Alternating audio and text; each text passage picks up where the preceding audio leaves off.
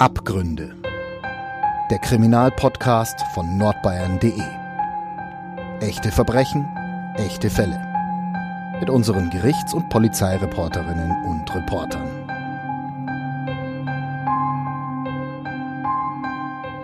Hallo und herzlich willkommen zu einer neuen Folge Abgründe, dem True Crime Podcast von nordbayern.de. Mein Name ist Lena Wölki und bei mir ist Alexander Brock. Grüß dich, hi. Bevor wir loslegen, eine kurze Werbung in eigener Sache. Von uns gibt es mittlerweile nicht nur einen Podcast mit Instagram und Facebook-Seite, sondern auch ein Kriminalmagazin. Darin findet ihr, wie auch im Podcast, interessante Kriminalfälle aus der Region samt spannender Hintergrundgeschichten.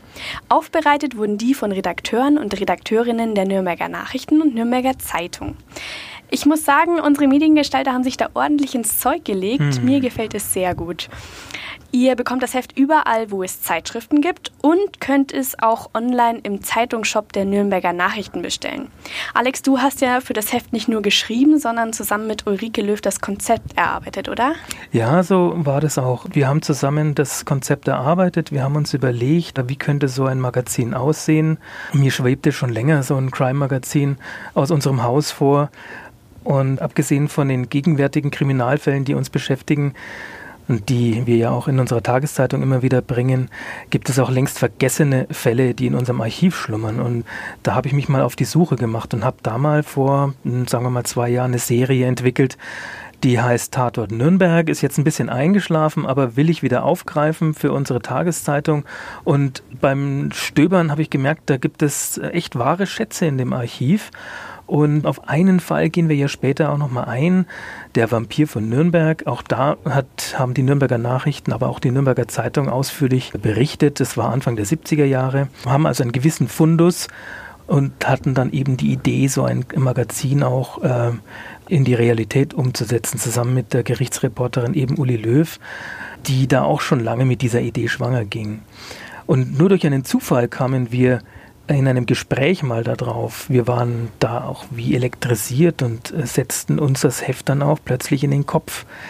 Und durch einen weiteren Zufall erfuhren wir dann, dass äh, parallel in unserem Verlagshaus Kollegen des Redaktionsservices an einem Crime-Projekt arbeiten und zu dem dieser Podcast und diverse Crime-Veranstaltungen gehören.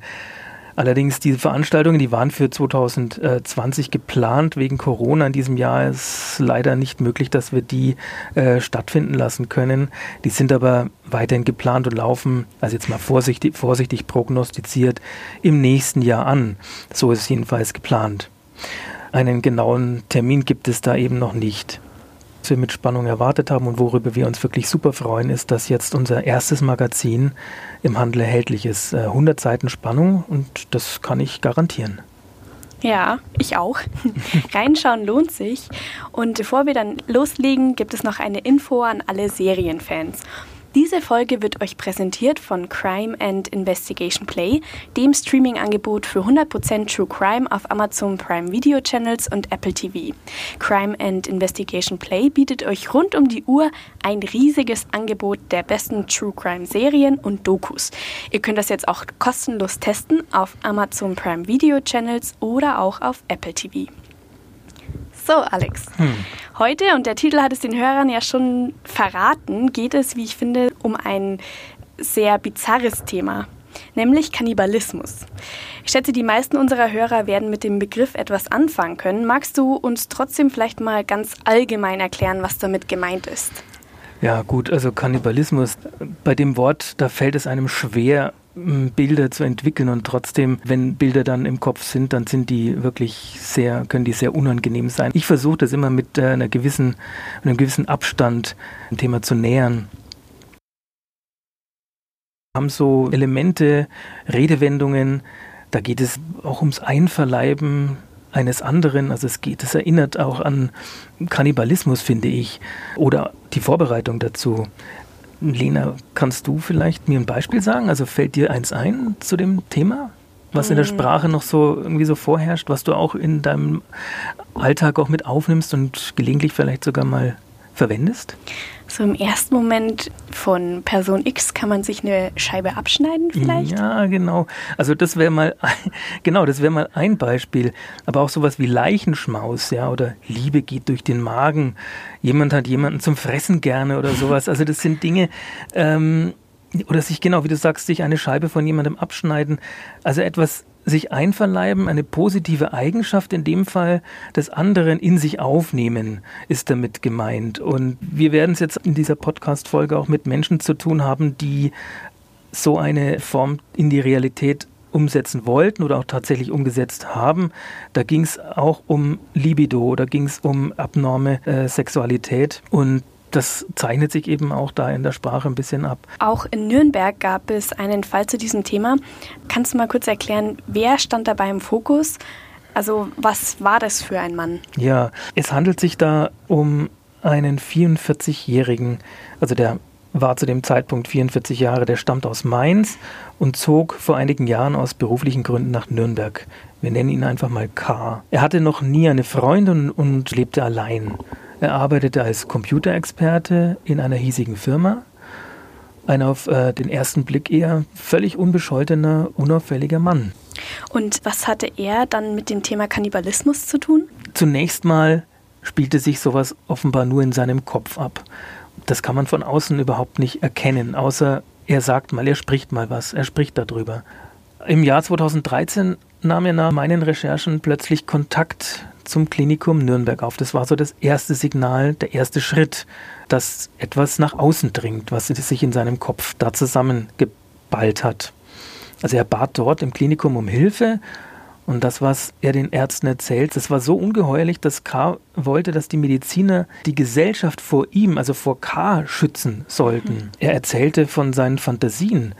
Er wollte Menschen verspeisen und wie konkret die Vorstellungen schon waren.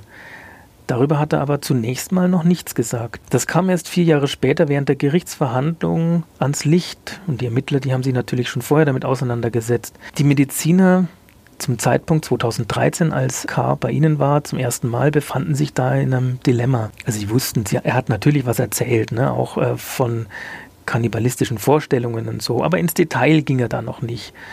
Die Mediziner, die hatten da zum einen äh, das Dilemma, dass sie die ärztliche Schweigepflicht haben. Also an die muss sich jeder Arzt halten. So. Aber zum anderen gibt es eben auch die Notwendigkeit, oder sahen Sie die Notwendigkeit der Polizei, einen Hinweis zu geben? Denn schließlich könnte von diesen Patienten tatsächlich mal eine größere Gefahr ausgehen.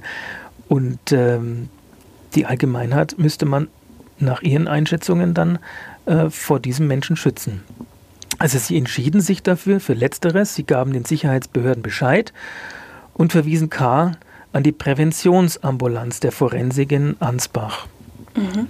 Dort bekam K. dann ein triebdämpfendes Mittel verabreicht, auch verschrieben. Er ging dort auch zur therapeutischen Behandlung und blieb aber auf freiem Fuß. Das war nichts Stationäres. Der konnte parallel dazu seinem, seinen Beruf weiter ausüben, fiel weiterhin nicht großartig auf. Nur die Kripo Nürnberg hat ja durchaus jetzt den Hinweis bekommen und hat angefangen, K in den Fokus zu nehmen.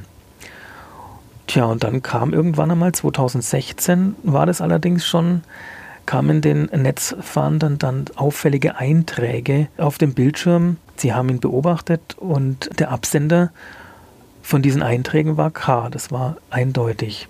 Und es stellte sich heraus, das geht dann aus den Einträgen hervor, dass Dakar eine Kollegin von sich im Visier hatte. Also äh, schon nachdem er in der Einrichtung in Ansbach war, nachdem er bereits in Behandlung war. Genau. Also man muss sich das so vorstellen, er war in Behandlung. Man kann jetzt nicht kontrollieren, ob er jetzt die Medikamente auch wirklich tatsächlich nahm, also in der Regelmäßigkeit wie vorgeschrieben. Und insofern war er ja, er war ja nicht in, unter absoluter Kontrolle. Also er war ja auf freiem Fuß. Man muss dazu sagen, es kam zu keiner Tat. Das äh, sollte man, also glücklicherweise, das äh, sollte man hier an der Stelle auch mal vorwegnehmen. Aber ich habe aus sicherer Quelle erfahren, dass echt nicht mehr viel gefehlt hatte. Denn Polizisten entdeckten in seiner Sporttasche, sie haben dann irgendwann mal gesagt, jetzt muss man mal die Wohnung durchsuchen. Sie entdeckten in seiner Sporttasche drei Fleischermesser die er oft mit sich führte. Auch selbst wenn er ins Training ging, ins Fitnesscenter, da ging er regelmäßig hin. Ja, und da waren eben noch die Einträge in diesen einschlägigen Foren im Internet, in speziellen Chatrooms, in denen sich Menschen verabreden, die abnorme Neigungen haben. Und da gibt es auch Foren für Menschen mit kannibalistischen Fantasien. Ja, und das war Kars Spielwiese. Und dann kam es zu einer Gerichtsverhandlung? Ja, also zunächst war er mal in der Unterbringung. Es ähm, wurde dann angefangen zu ermitteln.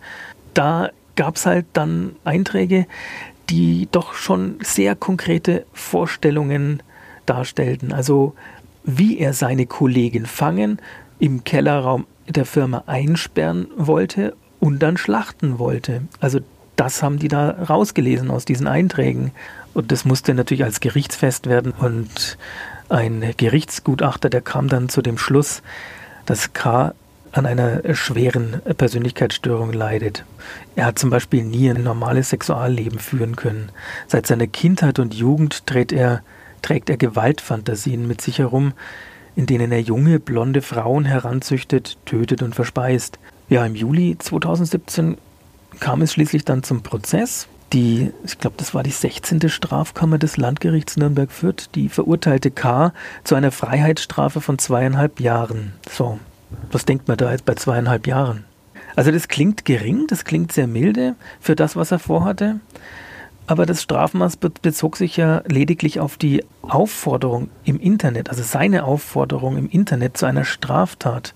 Das heißt, er hat ja jemanden gesucht, der ihm Frauen beschafft und auch umbringt, ja, so dass er sie essen kann. Das war ja der Eintrag im Internet.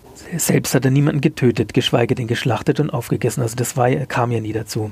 Das Gericht kam aber auf der Grundlage mehrerer medizinischer Gutachten dann zu dem Schluss, dass hier eine Unterbringung in der forensischen Psychiatrie nötig ist. Der Mann, so der Vorsitzende Richter Seib, sei eine Gefahr für die Allgemeinheit. Das hat der Richter damals auch so gesagt in der Urteilsbegründung. Mhm.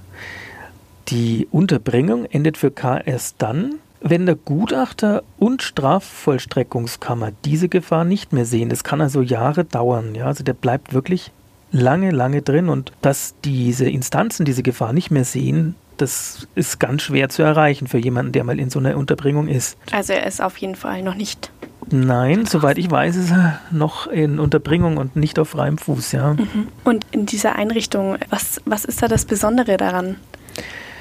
Also man muss sagen, solche Einrichtungen gibt es in Deutschland sehr wenige. Also das in Ansbach, das war eine, diese Präventionsambulanz ist eine, ein Pilotprojekt gewesen, das dann immer um Jahre verlängert wurde und es hat sich mittlerweile etabliert. Was ist das? Also Präventionsambulanz. Psychisch schwerkranke Menschen, die also Gewaltfantasien haben, also nicht jeder psychisch Kranke hat Gewaltfantasien, um Gottes Willen. Das ist wirklich äh, der kleinste Teil, der das hat. Aber dieser kleinste Teil äh, mit so einem Risikoprofil, wie wir es bei K eben haben oder hatten, äh, da geht es darum, diese Leute davon abzuhalten, Straftaten zu begehen. Also man hat etwas, eine Ambulanz, an die sich diese Menschen dann auch wenden können, wie es eben bei K, K der Fall war. Genau, und zugleich sollen eben auch die äh, potenziellen Opfer vor Gewalt bewahrt werden. Und diese Einrichtung hat sich eben bewährt und äh, läuft auch weiter. Das war der Fall aus Nürnberg. Ein anderer Fall, der ist zwar nicht in Bayern passiert, sorgte aber vor einigen Jahren für viel Aufsehen. Gemeint ist der Kannibale aus Rothenburg. Und zwar nicht das Rothenburg hier aus der Region, sondern das Rothenburg in Hessen. Genau. Im Mittelpunkt stand da Armin Maivis. Wer war er? Ja, Armin Maivis, also ein Riesenkomplex. Ein Mensch, der großen Geltungsdrang hat und auch bis vor kurzem auch noch Interviews gegeben hat aus dem Gefängnis über seinen Fall. Also hier muss man davon sprechen, dieser Mensch hat die Grenze überschritten. Dieser Mensch, da gab es keine Präventionsambulanz oder vielleicht gab es sie und hat sie nicht aufgesucht. Dieser Mensch hat tatsächlich diese Fantasien in die Wirklichkeit übertragen. Er hat also die Gewalt an einem anderen Menschen ausgeübt. Das ist mal das eine. Und auch er hat wie K., soweit es da aus den Gerichtsverhandlungen hervorgeht, Gewaltfantasien, also in der frühen Kindheit. und die sich vor allem um das Töten und Verzehren von Menschen dreht. Maivis lebte zuletzt mit seiner Mutter alleine auf einem Gutshof bei Rothenburg. Und dieses Rothenburg, das ist, wie du schon richtig sagst, in Hessen, genau genommen in Nordhessen. Und dieser Gutshof, der hat mehr als 30 Zimmer. Ende der 90er Jahre verstarb die Mutter. Armin Maivis war allein und isoliert. Und mit dem Tod seiner Mutter schien auch er die Stabilität zu verlieren. Das war Anfang der 2000er. Da war er da allein und das Internet, das steckte da noch in Kinderschuhen. Jetzt war der Computerexperte, also er ist Computerfachmann, gelernter und kannte diese digitalen Räume. Er wusste, dass, dass man da, der hat die entdeckt für sich, so digitale Räume, Räume im Internet, Chatrooms, in denen man da so unerkannt seinen kannibalistischen Neigungen nachgehen kann. Und das hat er dann auch getan. Das hatte er auch gemeinsam mit dem K aus genau. Nürnberg. Er war Computerspezialist, beide waren Computerspezialisten, also sie kannten sich im Netz aus. Und sie hatten beide keine Liebesbeziehung zu einem anderen Partner oder einer anderen Partnerin. Die waren regelrecht isoliert, sozial vereinsamt und sahen im Internet und in diesen speziellen Chatrooms ihre Chance, ihrem tiefsitzenden sadistischen Trieb buchstäblich Nahrung zu geben. Also ja, muss man schon so sagen. Und in diesen Chatrooms hat er dann auch sein Opfer kennengelernt. Genau, der hat da im Jahr, das muss wohl im Jahr 2000 gewesen sein, hat er sein Opfer kennengelernt. Ich kann ja mal einen Eintrag zitieren, den er für so ein Forum verfasst hat. Etwas, was auch in der Gerichtsverhandlung zur Sprache kam. Also Zitat, Suche Jüngling zum Schlachten zwischen 18 und 25 Jahren. Möchtest du eine sinnvolle Verwertung deines Körpers erreichen? Zitat Ende. Das muss man erstmal setzen, sich setzen mhm. lassen. Also das finde ich, das ist schon echt unfassbar gruselig, was da so durchs Netz waberte. Also das ist wie, wie muss man sich das vorstellen, wie so ein Anzeigenportal, also wie so, ich suche, der eine sucht, der andere findet, gesucht, gefunden, ich biete das an, ich biete jenes an. Das ist wie so ein Markt, kommt einem das vor. Mhm. Und zu diesem Zeitpunkt, das war 2000, also Anfang der 2000er, haben wir ja schon gesagt, tummelten, tummelten sich nach den Recherchen der Polizei von damals schon 450 Nutzer in diesen Foren, in diesen kannibalistischen Foren herum. Bezeichnend war auch Maives Nickname. Er nannte sich Anthropophage, das heißt so viel wie Menschenfresser. Also das war sein Name, den er im Internet hatte und über diesen Namen lernte er jetzt einen kennen, der sich als ideales Opfer anbot. Also es war ein, wir haben auf der einen Seite den Sadisten und jetzt kommt der Masochist, muss man sagen. Nennen wir ihn B. Ähm, B war ein Ingenieur aus Berlin. Beide tauschten sich da im Netz rege aus. Und klar war bald, dass B das geeignete Opfer, also selbstmasochistisch äh, geprägt, wie gesagt, und äh, äh, ein Opfer, das sich freiwillig töten lassen und vers verspeisen lassen will. Das hat er in den in diesem E-Mail-Verkehr und in den Chatrooms oft gesagt oder vielmehr geschrieben. Und er soll nach späteren Zeugenaussagen, also dieser B, bereits in der Berliner Stricherszene den Wunsch nach Verstümmelung geäußert haben. Lena fragt mich nicht, wie Menschen solche Bedürfnisse entwickeln können. Ich glaube mal, dass bei beiden der Schlüssel ihrer Neigung in der Kindheit liegt und in der Entwicklung der eigenen Sexualität. Ich habe mir sagen lassen, dass Kannibalismus eine Präferenz ist. Also das hat man oder man hat es einfach nicht. Aber wo jetzt genau und was dazu geführt hat, da muss ich echt ein dickes Fragezeichen dahinter mhm. machen bei sowas. Ist ja auch ein, sind ja auch Fälle, die nur super selten vorkommen. Zwischen den beiden wurde es dann auch konkreter. Wie mhm. ging es genau weiter? Ja, also eines Tages haben die sich tatsächlich verabredet. B kam mit dem Zug aus Berlin nach Hessen.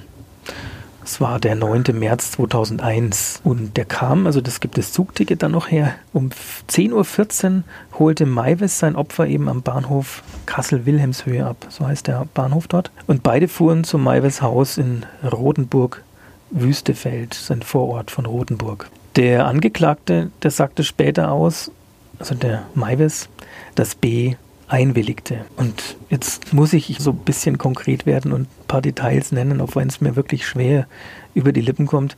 Also Malvis sagt, dass B einwilligte, dass ihm der Penis amputiert wird und dass sie anschließend das Glied gemeinsam verspeisen wollten. So, ja, so kam es dann auch. Maives filmte die Tat. Später mussten also die Richter, Staatsanwälte, die Schöffen, die Anwälte diese Filme sich auch ansehen. Es waren wichtige Beweismittel, die auch belegen, dass B nicht gezwungen wurde, sondern B hat sich da eben freiwillig zum Opfer gemacht und hat sich seinem Schlechter hingegeben. Ja, ähm, B nahm Schmerzmittel äh, um, und Hustensaft, um die Schmerzen zu dämpfen. B verlor in diesem Ablauf da immer wieder das Bewusstsein.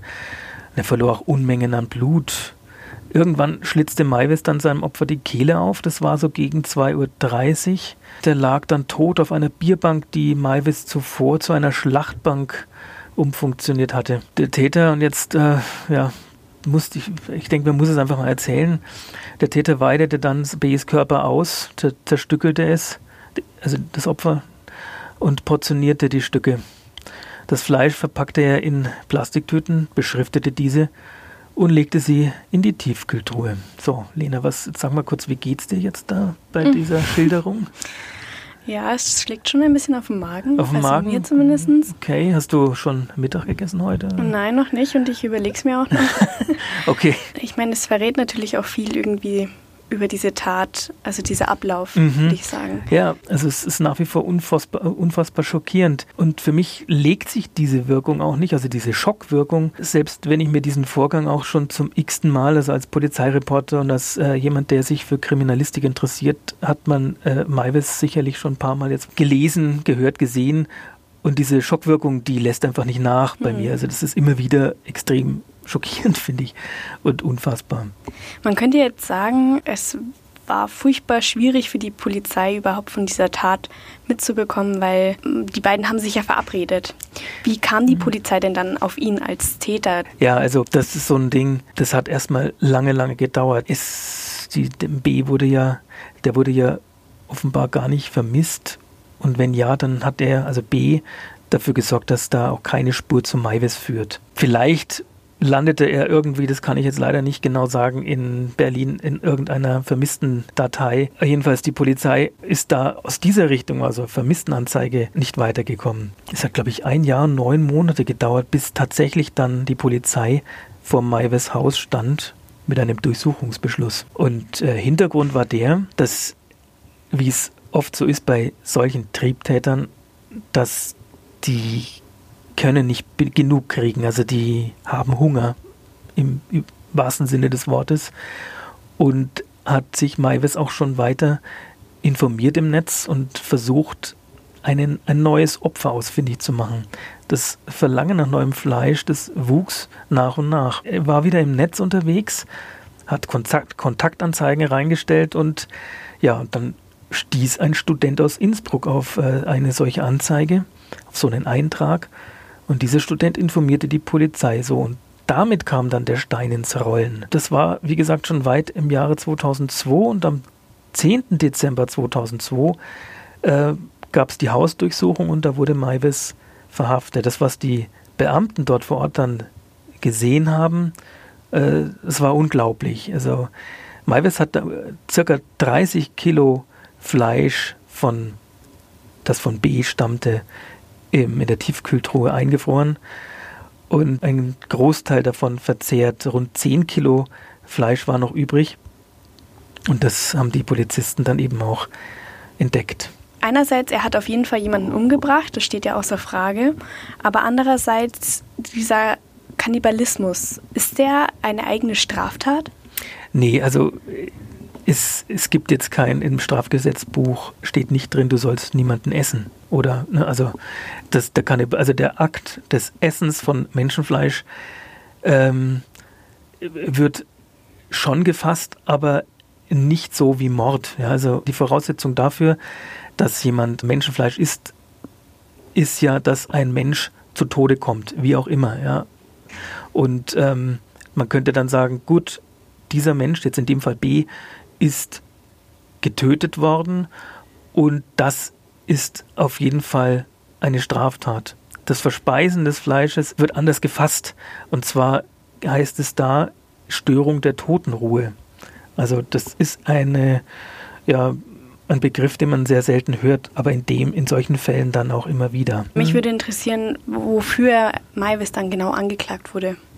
Also angeklagt wurde er wegen Mordes. Ja, also die Staatsanwaltschaft hat auf Mord plädiert. 2004, am 30. Januar, das Ganze äh, fand vor dem Landgericht äh, Kassel statt, hat der Vorsitzende eine Haftstrafe von achteinhalb Jahren wegen Totschlags angesetzt oder vielmehr beschlossen. Und für die Staatsanwaltschaft war das zu milde. Die ging in Revision. Am 22. April 2005 hob dann auch der Bundesgerichtshof das Urteil des Landgerichts in Kassel auf. Und die Begründung, das kann ich jetzt auch mal zitieren, lautet, Zitat, die Verurteilung nur wegen Totschlags und nicht wegen Mordes hält rechtlicher Überprüfung nicht stand. Zitat Ende. Am 12. Januar 2006 begann dann die Hauptverhandlung am Landgericht Frankfurt am Main, musste ein anderes Gericht. Und am 9. Mai 2006 wurde Maivis zu einer lebenslangen Freiheitsstrafe wegen Mordes und Störung, da haben wir den Begriff, Störung der Totenruhe verurteilt. Maivis wollte sich damit nicht zufrieden geben also diese Verfassungsbeschwerde wurde vom Bundesverfassungsgericht im Oktober 2008 abgewiesen. Jetzt könnte man natürlich fragen, ja, was für eine Verfassungsbeschwerde? Ne? Und zwar der Verurteilte, der sah in seinem Urteil die äh, Freiwilligkeit seines Opfers kaum oder gar nicht berücksichtigt. Also, dass er sozusagen, dass das Opfer sich hingegeben hat, dass er keinen Menschen gegen seinen Willen umgebracht hat. Mhm. Im November 2017 stellte Maivis dann eben den Antrag auf vorzeitige Entlassung aus der Haft. Und das Oberlandesgericht hat aber auch diesen Antrag abgelehnt, weil man bei ihm jetzt auch von keiner günstigen Prognose ausgehen konnte. Also er wird äh, von Gutachtern nach wie vor als gefährlich eingestuft und er sitzt noch heute in Haft in Kassel. Wie sieht es denn mit der künstlerischen Aufbereitung von dem Fall Armin Maivis aus? Also der Fall an sich, der, also für viele Menschen ist das ja auf eine grausige Art und Weise trotzdem faszinierend. Es gab wirklich Theatermacher, Filmemacher, Musiker, Rammstein, eine ganz äh, große Band, die diesen Fall aufgegriffen hat, äh, da ein Song, ich glaube Mein Teil heißt äh, dieser Song und da geht es eben um diesen Penis.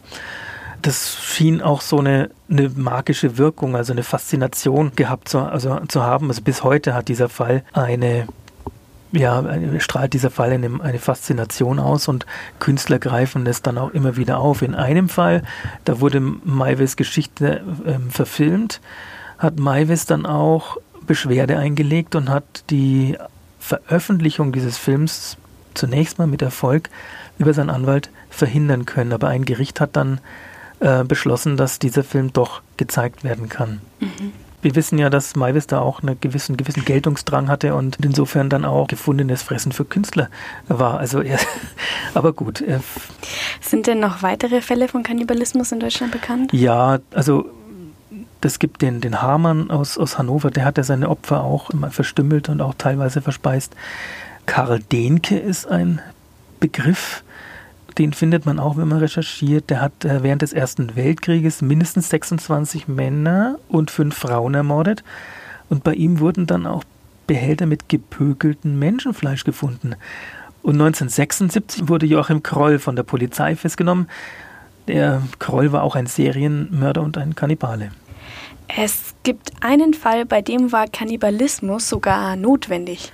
Ja, das stimmt. Ähm, das war in einer Extremsituation und auch nicht so lange her.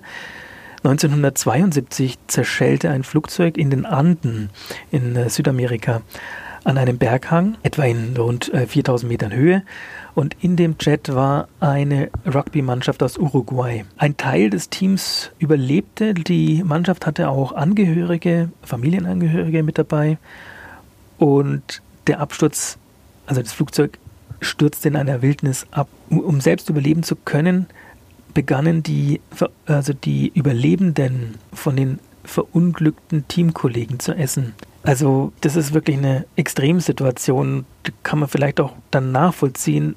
Selbst möchte man leben, es gibt sonst nichts. Es war, glaube ich, sehr kalt, es war eisig, da lebte nicht allzu viel. Und hier haben die Menschen sich entschieden, ihre Artgenossen aufzuessen, um selbst am Leben zu bleiben. Also die waren 72 Tage im Eis. Für die 16 Überlebenden gab es erst nach eben diesen 72 Tagen, Tagen dann eine Rettung. Hm.